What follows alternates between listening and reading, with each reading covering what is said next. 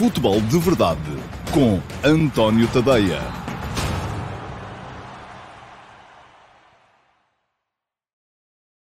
Ora então, olá, muito hum, bom dia a todos uh, e sejam muito bem-vindos à edição uh, de um, 17 de março, uh, quarta-feira, do Futebol de Verdade. Um, hoje vou falar-vos, tal como prometido no título, da arte de dar explicações e da forma como esta arte muda muito consoante o contexto. Isto é, uh, quando estamos a tentar dar explicações a pessoas que tendem a concordar connosco, uh, é uma coisa. Quando estamos a tentar dar explicações a pessoas que, enfim, uh, querem que nós tenhamos sucesso, mas nem sempre concordam, é outra. E quando estamos a tentar dar explicações, como é o meu caso, quase sempre, a pessoas que tendem a discordar de nós, é outra completamente diferente. E ora, peguei em três exemplos, são todos de ontem, um, para uh, poder explicar esta, esta diferença, que me parece que é uma diferença uh, fundamental, sobretudo quando se fala de futebol ou não se fala de futebol. E peguei nos exemplos de uh, Jorge Nuno Pinta Costa, entrevista que deu ontem à noite ao Porto Canal, de Fernando Santos, conferência de imprensa ontem após a, o anúncio da convocatória da Seleção Nacional para os jogos que aí vêm contra o Azerbaijão a Sérvia e o Luxemburgo, do qualificação para o Campeonato do Mundo, e do Conselho de Disciplina da Federação Portuguesa de Futebol, a propósito do caso João Palhinha.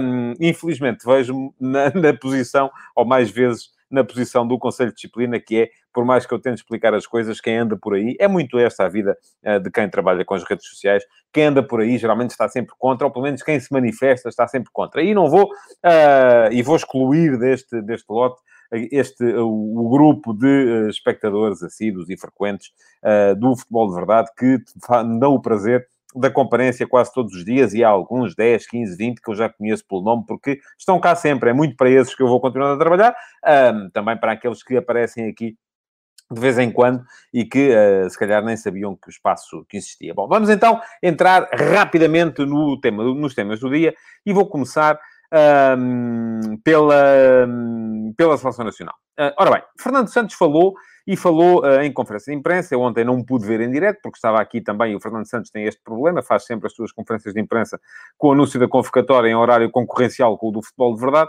Não pude ver em direto, vi depois uh, as explicações que o Selecionador Nacional deu a propósito das, uh, da, da, convocatória que fez. É uma convocatória muito na linha daquilo que é habitual em Fernando Santos. Já falei aqui dela ontem, das surpresas que não tivemos, um, das chamadas de novo do. Ehm, ou da chamada, de novo, do Pedro Neto, que podia estar no Campeonato da Europa de Sub-21, bem como da chamada nova eh, do Nuno Mendes, eh, que também podia estar no Europeu de Sub-21 não explicou muito relativamente a, a isso.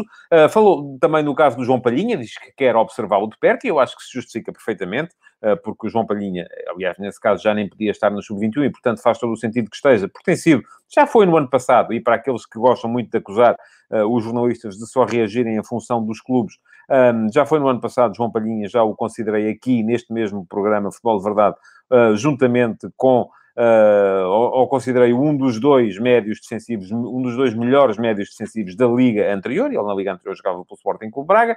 Depois há também a questão do regresso do Rafa, do regresso do Cédric, do regresso do André Silva. São todos eles casos diferentes. O André Silva mal seria, já o disse ontem também, um, que ele não estivesse na, na, nesta convocatória da Seleção Nacional. O Cédric tem estado bem no Arsenal, é um jogador que faz bem os dois uh, lados, de, como defesa lateral. Enfim, é mais polémica a sua chamada, porque há outras, há outras possibilidades. Um, o Rafa é um jogador que, enfim, continua a ter problemas no último terço, sobretudo ao nível da decisão, mas uh, acaba por uh, ser um jogador que desequilibra muito. Pergunta-me o Sérgio Carvalho se não teria mais competitividade do Manafá para integrar a lista de Fernando Santos em vez do pouco utilizado Cédric. Há aí uma questão, ó Sérgio, é que antes do Manafá ainda apareciam com certeza o Ricardo Pereira, o Nelson Semedo, que também têm todos eles muita, muita competitividade este ano, têm sido muito utilizados, mas uh, além disso fazem parte da, da, da lista regularmente. E parece-me que uh, uh, esse é um dos critérios que, que, que tem em conta o uh, Fernando Santos também. Depois, ao regresso do Jota, aliás, é muito por causa disso, o Jota regressou uh, há pouco mais de uma semana, já fez um golo na vitória do Liverpool frente ao Wolverhampton, um, mas aquilo que me chamou mais a atenção foi mesmo uh, o, a discussão em torno uh, de, de, do caso, por exemplo, do, do, do Pedro Gonçalves, uh, e já alguém aqui me falou nisso, o Francisco Antunes queria o Ricardo Jogaio, pronto, enfim, há sempre muitas possibilidades e ser selecionador é isso mesmo, é escolher. E partir do princípio que todos aqueles que estão aqui um, a comentar e a contestar algumas das opções quererão que a seleção ganhe, porque em princípio todos querem, não é? Não, não, não acredito que uh, entre vocês haja aqueles que estão aí a torcer para que Portugal perca os seus jogos, mas toda a gente tem os, uh, uma visão muito própria dos acontecimentos e por isso mesmo tem uma opinião muito própria e que nem sempre é uh, a mesma que a de Fernando Santos. E portanto, Fernando Santos o que é que faz? Refugia-se, que é isso que se faz na arte de dar explicações quando estamos perante um público que está de acordo connosco, mas que, ou melhor, eh, que quer a mesma coisa que nós, que é que a seleção ganhe, mas não está de acordo connosco. E por isso mesmo, eh, as explicações dos treinadores são muitas vezes assim, são muitas vezes eh, na base de, de, de, de, não explicar coisa nenhuma. E foi isso um bocado que o Fernando Santos fez. É verdade que ele chamou ali a atenção para uma questão que me parece que é uh, importante. Uh, Parece-me que é relevante, que é o facto de uh, estar a jogar-se o Campeonato do Mundo e não a fazer o aquecimento para o Campeonato da Europa.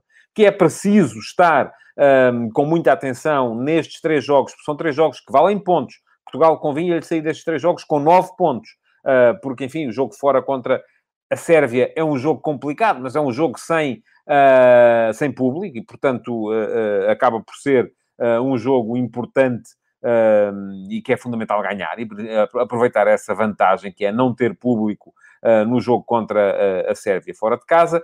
Uh, mas uh, é fundamental sair com os nove pontos. E, e, há muito essa questão, que é uma questão que nunca foi colocada em termos de seleções nacionais, ou pelo menos na Europa, não é costume assim ser, um, que é de estarmos a começar a jogar a convocatória para o Campeonato do Mundo quando muitos dos jogadores ainda estão a pensar no Campeonato da Europa. Geralmente o que acontece é Joga-se o Campeonato da Europa, acaba a fase final, vai toda a gente de férias e depois em setembro começa a qualificação da competição seguinte. Desta vez não, elas vão estar misturadas e, portanto, uh, não há aqui lugar a, testes, uh, não há aqui lugar àquilo que costuma acontecer geralmente nos particulares no mês de março, uh, que é março, geralmente o mês de março, antes de uma grande competição, costuma ser nos anos pares, servem para testar jogadores. desta vez não vai ser assim, porque o Campeonato da Europa atrasou, porque em março vamos estar a jogar, como se acontece sempre em março dos, meses, dos anos ímpares, a qualificação e, portanto, uh, acaba por ser muito complicado uh, pensar nisto em termos de, um, de preparação. Não é preparação, é competição. Percebo perfeitamente uh, que o Fernando Santos queira mudar o mínimo possível e queira apostar num coletivo já de si muito solidificado e já de si muito. É claro que depois há ali problemas que vão ser identificados. Alguns de vocês já me falaram aí do principal, que é mesmo o uh, centro da defesa, onde a renovação uh, vai tardando. Mesmo assim, estamos melhor do que já estivemos. Portugal foi campeão da Europa a jogar uh, com defesas centrais trintões só. Neste momento já temos lá o Rubem Dias, que é um jovem e que vai com certeza dar muitos anos à seleção. Ora, diz-me o José Fidalgo Martins que Fernando Santos foi obviamente incoerente ao usar o argumento não é tempo para fazer experiências para justificar não convocar um dos MVPs da Liga, Pedro Gonçalves, a realizar uma época superior à maioria dos convocados para o seu setor, ao mesmo tempo que lança dois estreantes, Nuno Mendes e Palhinha. Ó oh, oh, José Fidalgo, a questão aqui é muito simples. É que o Pedro Gonçalves joga no lugar do Bruno Fernandes na seleção. Se olharmos para o 4-3-3 da seleção, o lugar do Pedro Gonçalves é o do Bruno Fernandes. Pronto. No limite pode ser o do Cristiano Ronaldo. Uh, enfim, o uh, segundo avançado a partir da esquerda. Um, e eu, mesmo sendo o Bruno Fernandes o MVP da Liga, eu concordo que sim, não vejo o Bruno Fernandes a uh, sacar o lugar que era um, que era o outro. ao mesmo tempo, o João Palhinha joga no lugar do Danilo, que continua a não ser muito convincente. O Nuno Mendes joga no lugar do Rafael Guerreiro, que dificilmente faz três jogos em nove dias. E este é um aspecto que é preciso ter em conta para estes três jogos, é que são mesmo três jogos em nove dias. A, a equipa vai jogar de três em três dias permanentemente. Acredito perfeitamente que o primeiro jogo contra o Azerbaijão não seja enfrentado com o 11 mais forte, que esse 11 mais forte possa ser guardado Uh, Diz-me o Pedro Roque Pimentel que o Pedro Gonçalves pode fazer o que faz o Rafa. Não pode, não. Rafa é jogador de extremo, é, é extremo. Pedro Gonçalves não é. Rafa é jogador para jogar encostado a uma linha, se o treinador lhe pedir. Pedro Gonçalves não é. Uh, portanto, já me parece que estamos aqui a falar de coisas diferentes.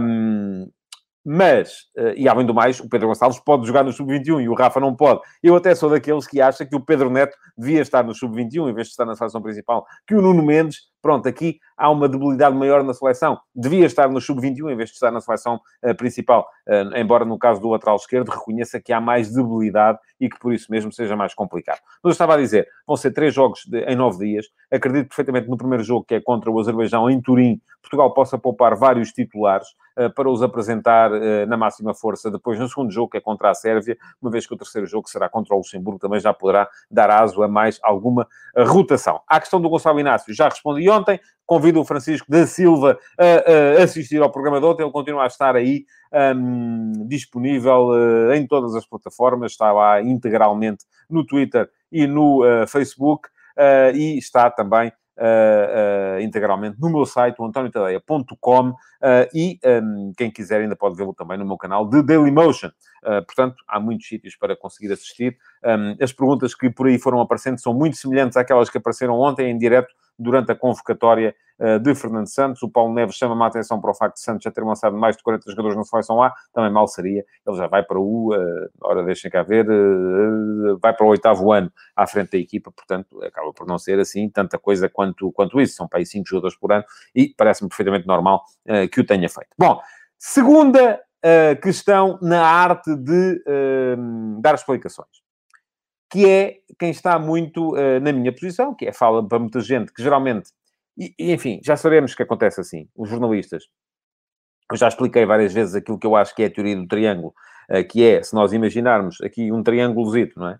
Uh, em que num vértice estão os adeptos do Benfica, noutro vértice estão os adeptos do Sporting, noutro vértice estão os adeptos do Porto, e metermos lá no meio deste triângulo uh, um triângulo isósceles o mais perfeito possível, o jornalista, uh, quem está no vértice acha sempre que o jornalista está inclinado para o outro lado. Não está, está no meio. Pronto. E uh, geralmente aquilo que acontece é que eu tenho uma elevadíssima probabilidade de estar aqui a dar explicações ou opiniões para uma audiência que dois terços está contra aquilo que eu estou a dizer.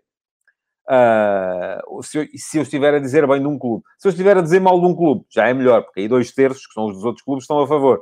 E, portanto, enfim, isso para mim é absolutamente igual ao litro, é irrelevante, eu continuo a dar as minhas opiniões um, e dou-as sempre acerca de tudo aquilo que tem a ver com a, a minha área de intervenção, que é o futebol. Não venham cá pedir depois para falar de um, processos de crime, de questões que, que, que, eu desconheço e que não, não, não, não tenho mesmo capacidade para opinar sobre elas, mas quando, quando tem a ver com futebol, estou cá sempre para falar.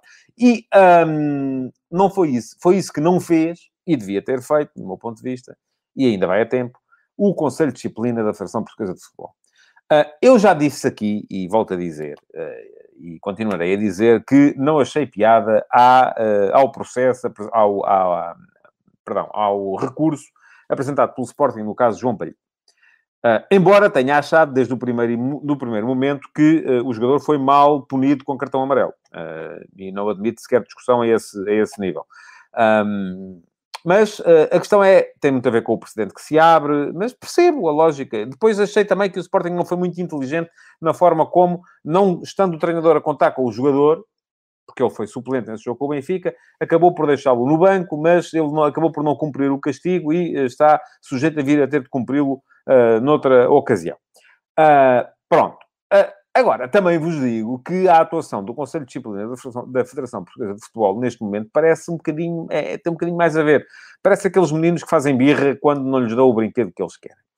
Uh, o recurso foi apresentado. E se achei que uh, o, a província cautelar no Tribunal Central Administrativo já é, um, é terreno muito perigoso e pantanoso, porque vai para fora da justiça desportiva, o recurso no TAD uh, deu razão ao Sporting e ao jogador. Uh, e é verdade que pode sempre haver um novo recurso, agora para o Tribunal Central uh, Administrativo, mas aí volta a achar a mesma coisa que achei relativamente ao recurso que o Sporting fez e à providência cautelar que foi metida no Tribunal Central Administrativo. Não se justifica e, neste momento, o Conselho de Disciplina deve fazer duas coisas.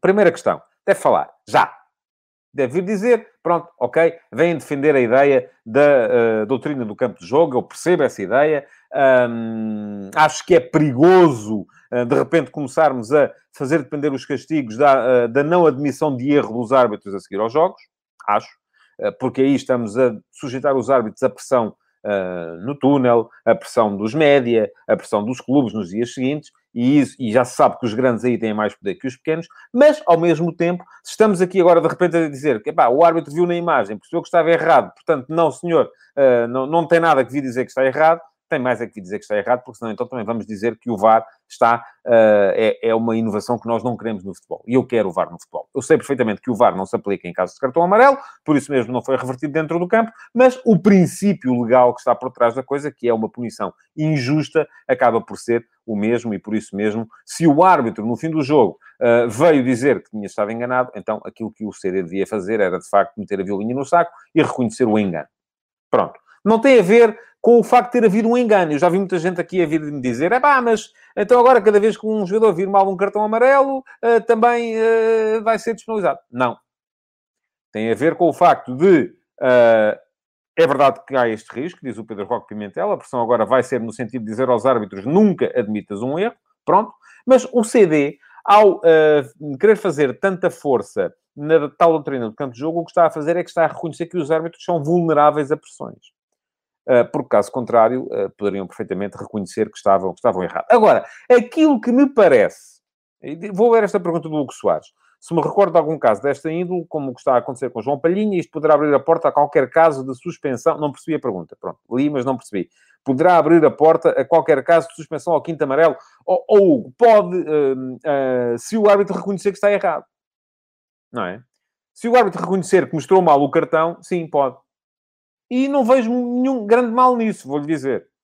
Uh, se eu acredito que os árbitros são sérios e que não são vulneráveis a pressões, nomeadamente dos clubes mais poderosos, então, se eles estiverem errados, o mais que podem fazer, de facto, é emendar o erro anterior. O importante é que seja igual para todos e que todos os clubes que venham a protestar uh, com base na admissão do erro do árbitro venham a ser, dessa forma, uh, ressarcidos. Diz-me o Rui Souza, talvez o protocolo do VAR possa vir a intervir no futuro para quintos amarelos. Não, não creio. Isso era já estar a, a esticar demasiado a corda, nem acho que fosse bom. Agora, a questão aqui é esta que me coloca o Bruno Azevedo. E esta é a razão fundamental pela qual eu acho que o Conselho de Disciplina tem de falar. Então, se não foi o quinto amarelo, eh, mas então, se não for o quinto amarelo, for o primeiro amarelo, como fica? Pronto, enfim, pensei que o Bruno estava a perguntar outra coisa. Um, não, se for o primeiro amarelo e se também for reconhecido o erro, acho que também deve poder protestar, com certeza, embora os clubes não o façam uh, regularmente quando é um primeiro amarelo. Bom, e a dizer um, que o CD deve falar por outra razão. É que é imperioso que se saiba, para a defesa da integridade da competição, quantos amarelos tem o João Palhinha neste momento. Porquê? Porque, neste momento, aparentemente, aquilo que sai da decisão do Tribunal eh, Administrativo ou do Tribunal Arbitral do Desporto é que o João Palhinha tem quatro amarelos.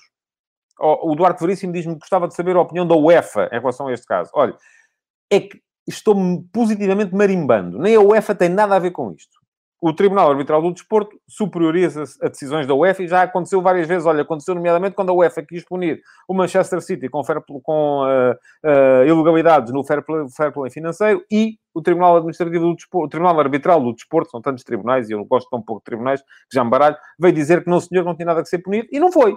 Portanto, a UEFA aqui não manda. Mais, a UEFA não manda em assuntos internos. A UEFA manda nas competições da UEFA.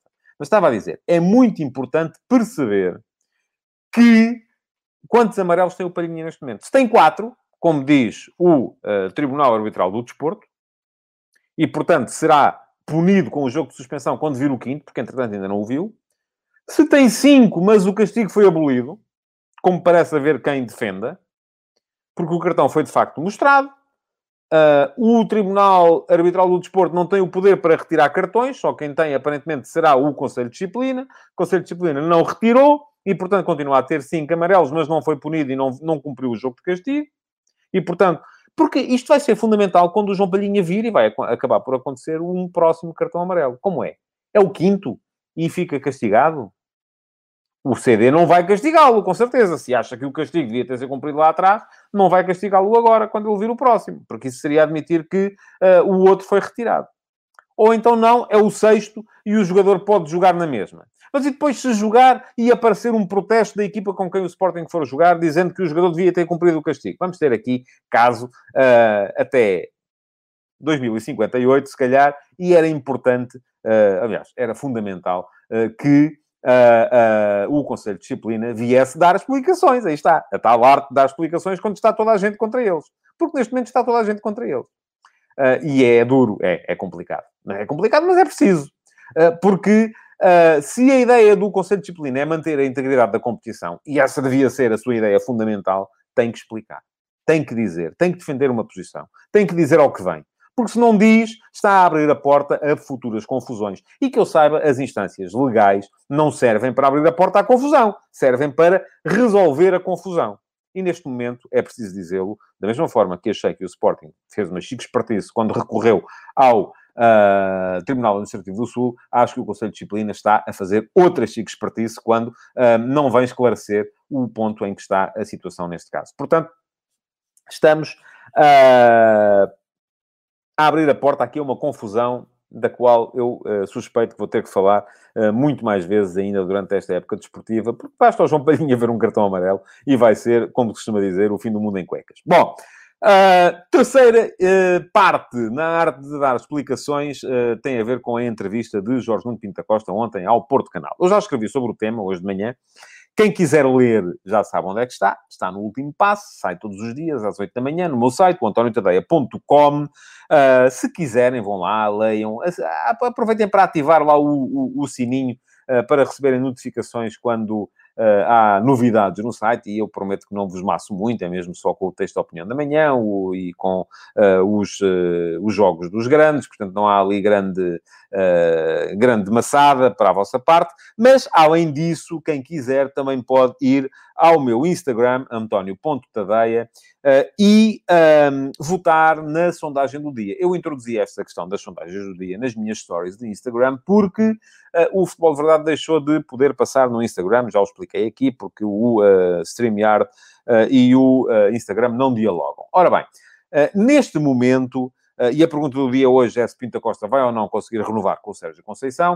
Uh, há lá duas possibilidades. Uma delas é, claro, que são mais três anos, porque Pinta Costa já prometeu que queria ter Sérgio Conceição como treinador até ao final do seu mandato. Uh, e a outra hipótese é não, o Sérgio Conceição vai embora, porque também é evidente que tendo ganho dois campeonatos em três, ainda estando minimamente na corrida para o terceiro em quatro anos, tendo chegado duas vezes em quatro anos aos quartos de final da Liga dos Campeões, o Sérgio Conceição tem mercado lá fora. e, portanto, Portanto, um, Pinto da Costa vai ou não renovar com o Sérgio Conceição? Duas hipóteses, claro, são mais três anos, ou não, o Sérgio vai embora e neste momento, um, basicamente dois terços uh, dos votantes um, dizem que sim, que são mais três anos. Diz-me o Rui Cavaco que foi um artigo simpático acerca da entrevista de Pinto Costa. Vá ler os comentários, aqui no mesmo, mesmo no Facebook, ó Rui. Um, porque aparentemente aí está, mais uma vez, é a teoria do triângulo. Os portistas acham que não, acham que eu fui um pior que pode haver, até já houve quem me oferecesse porrada, veja lá. Portanto, uh, uh, estamos nisto, uh, é assim.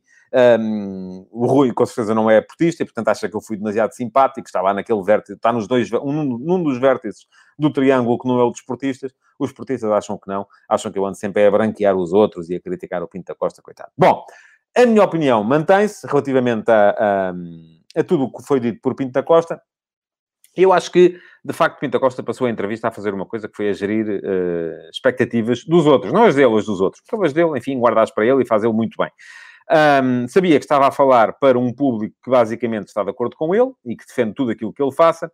Uh, e, portanto, um, acabou, acaba por uh, uh, desviar um bocadinho as atenções, em algumas coisas, sim. Uh, noutras não, noutras levanta, por exemplo, Acerca de Sérgio Conceição, ai, o Rui Cavaco é portista. Pronto, ok. Então, enganei-me eu, olha, peço desculpa.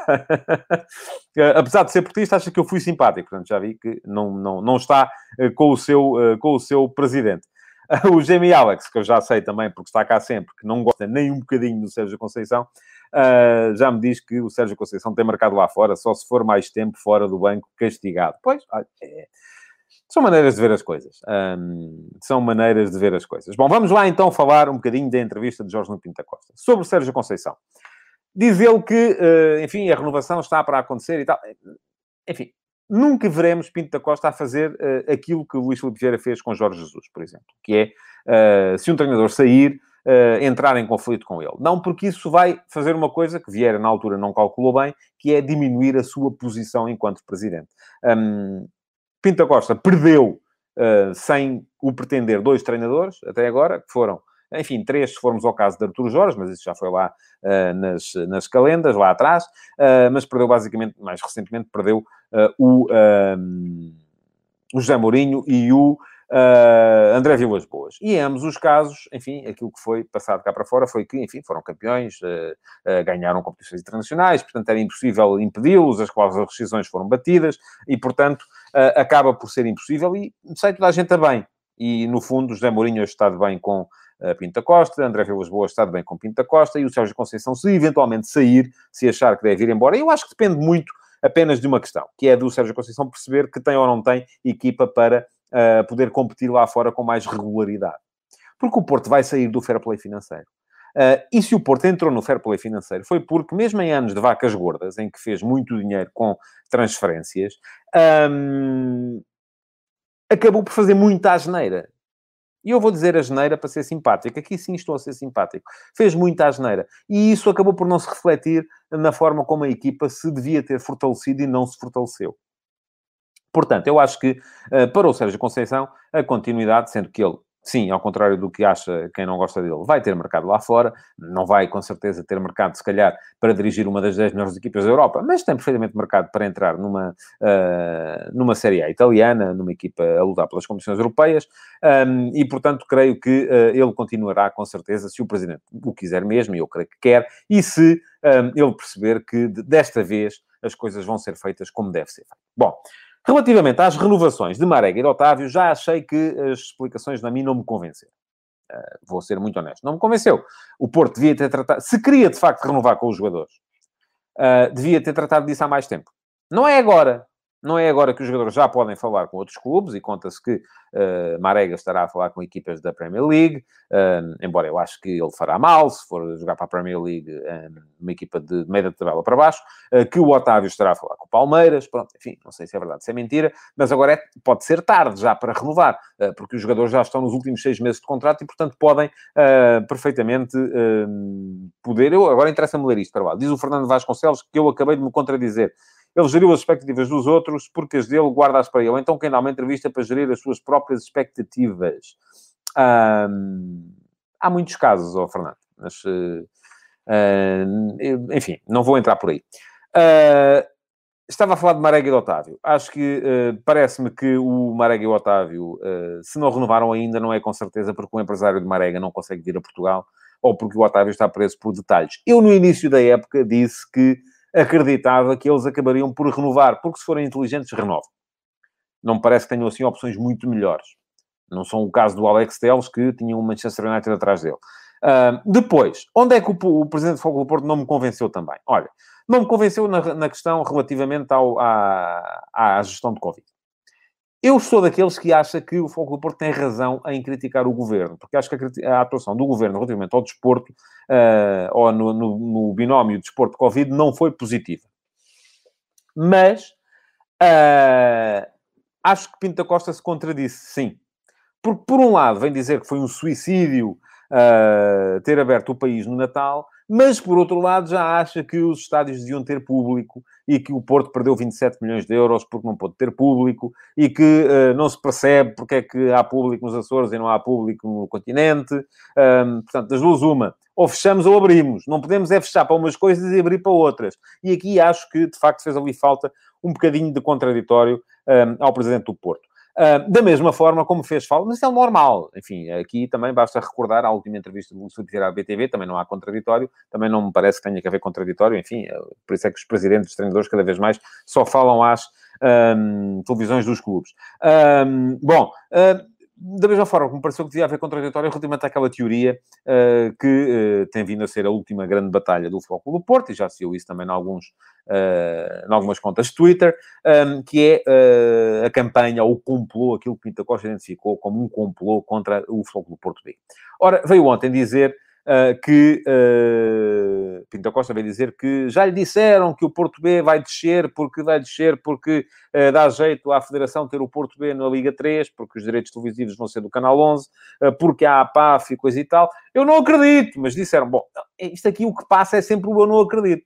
E mesmo assim, vamos lá ver, Pinta Costa ainda foi um bocadinho mais longe do que tinha ido, por exemplo, o Luís Felipe Vieira, quando fez aquele lançamento de suspeitas sobre o Flóculo Porto relativamente ao surto de Covid no Benfica.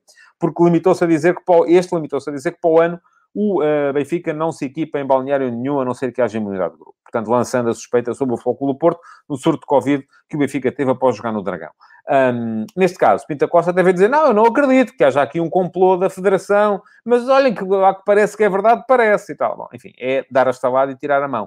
Um, merecia contraditório, de facto, uh, porque uh, neste caso parece-me que uh, está a esticar-se um bocadinho, embora dizendo ali eu não acredito para ficar a salvo de qualquer crítica que aí venha. Bom, o que é que me pareceu Uh, que valia a pena também uh, contraditar na entrevista de Pinta Costa. Por um lado, a questão da, da ajuda que o Flóculo Porto reclama para uh, os Jogos Europeus, dizendo que não é normal que, estando Portugal dependente dos pontos do Porto, o Porto ter que jogar três dias antes de ir jogar contra a Juventus na Liga dos Campeões. Um, ora, eu uh, acho que é normal, porque é assim que se faz a competição, sobretudo neste ano, e que mal seria que um clube tivesse direito a adiar os seus jogos de campeonato só porque vai jogar. Uh, diz Pinta Costa que na Holanda se fez isso. Certo, fez.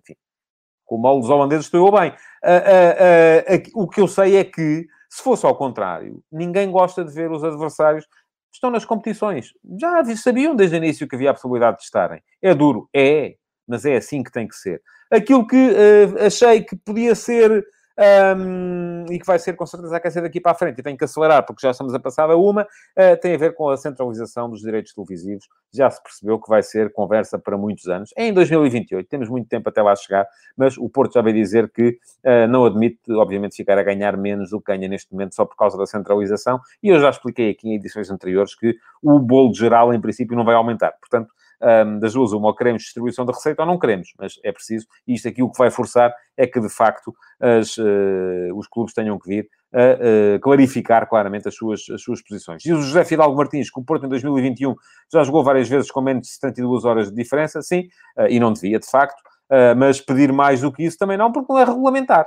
É só isso que tem um, que eu tenho a dizer sobre o tema. É, o regulamento é que tem que ter pelo menos 72 horas. Se jogou com menos de 72 é porque se deu porque senão não devia, não, tinha todo o direito a não jogar com menos de 72. Agora, depois, uh, pedir adiamento de jogos só porque, não, porque aí, se fosse ao contrário, com certeza o Porto também não ia gostar uh, que os adversários tivessem jogos adiados só porque têm jogos na, na, na Europa. Bom, ponto final no, no, no, no, futebol de verdade de hoje. Queria falar ainda aqui do Manchester City, Borussia Mönchengladbach um, e do Real Madrid-Atalanta, vitórias claras e tranquilas do City e do Real Madrid, que seguem em prova na Liga dos Campeões. Itália fora, enfim, ainda tem a Lazio hoje, mas também não me parece que vá uh, a Lazio passar a eliminatória contra o Bayern. Uh, Itália fora da Liga dos Campeões, uh, Borussia Mönchengladbach a confirmar uh, que está num péssimo momento desde que o Marco Rose disse que ia para o Borussia Dortmund. A Atalanta até parecia uma equipa que não pertencia à Liga dos Campeões, tão fraca, apareceu ontem no, em Madrid. Um, hoje há Bayern Lazio, Chelsea Atlético Madrid, atenções viradas para aquele que deve ser o pior jogo, o Chelsea Atlético, mas enfim, é aquele que tem ainda a qualificação em disputa. Depois, queria ainda falar de dois regressos. O regresso de Ibrahimovic, à seleção da Suécia. Não gostei de ver, quer dizer, gosto sempre que Ibrahimovic volte e acho piada às coisas que ele vai dizendo, mas as publicações que ele fez nas redes sociais a dizer que regressou o Deus, eh, eu se fosse jogador da Suécia não ia gostar muito daquilo, mas pronto, vamos ver como é que o balneário da Suécia vai gerir este, este assunto e ainda o regresso de Beto à Primeira Liga, uh, depois de uma lesão grave, uh, assinou pelo Farense e vai ainda enfrentar esta ponta final de campeonato uh, quase com 40 anos também. Parabéns para ele. Bom, uh, e chega assim ao fim o Futebol de Verdade de hoje. Queria lembrar-vos que podem ir ao meu Instagram, antonio.tadeia, para votar na história de hoje, que tem a ver com a renovação ou não renovação de uh, Sérgio Conceição. Já temos quase 130 votos hoje, portanto, hoje é um assunto que está a merecer a vossa atenção. António Ponte Tadeia, Instagram, sigam-me e nas stories, todos os dias, têm uma story para uma sondagem para poderem votar. Um, além disso, podem Uh, e vou responder a esta pergunta do Fernando Vasconcelos, a dizer que não viu o direto completo, se é possível vê-lo no site por completo. É assim, senhores, dê-me só uh, uma meia horinha e daqui a meia hora está lá uh, por inteiro, tal como é possível também. enfim, é só o tempo de pegar na, na, no fecheiro e esperar que ele carregue, mas em princípio, à uma e meia já estará por inteiro. Não só o de hoje, como todos os outros anteriores. E podem também subscrever o meu podcast, o Futebol de Verdade em Podcast, que dá para ouvir todos os futebols de verdade desde o início. Bom, uh, estava a dizer que podem também partilhar o futebol de verdade nas vossas redes sociais, colocar o vosso like, continuar a deixar perguntas, porque elas serão válidas para o QA do próximo sábado. E isto hoje já estamos 4 minutos para lá da hora. Portanto, muito obrigado por terem estado aí e até amanhã. Futebol de verdade, em direto de segunda a sexta-feira, às 12h30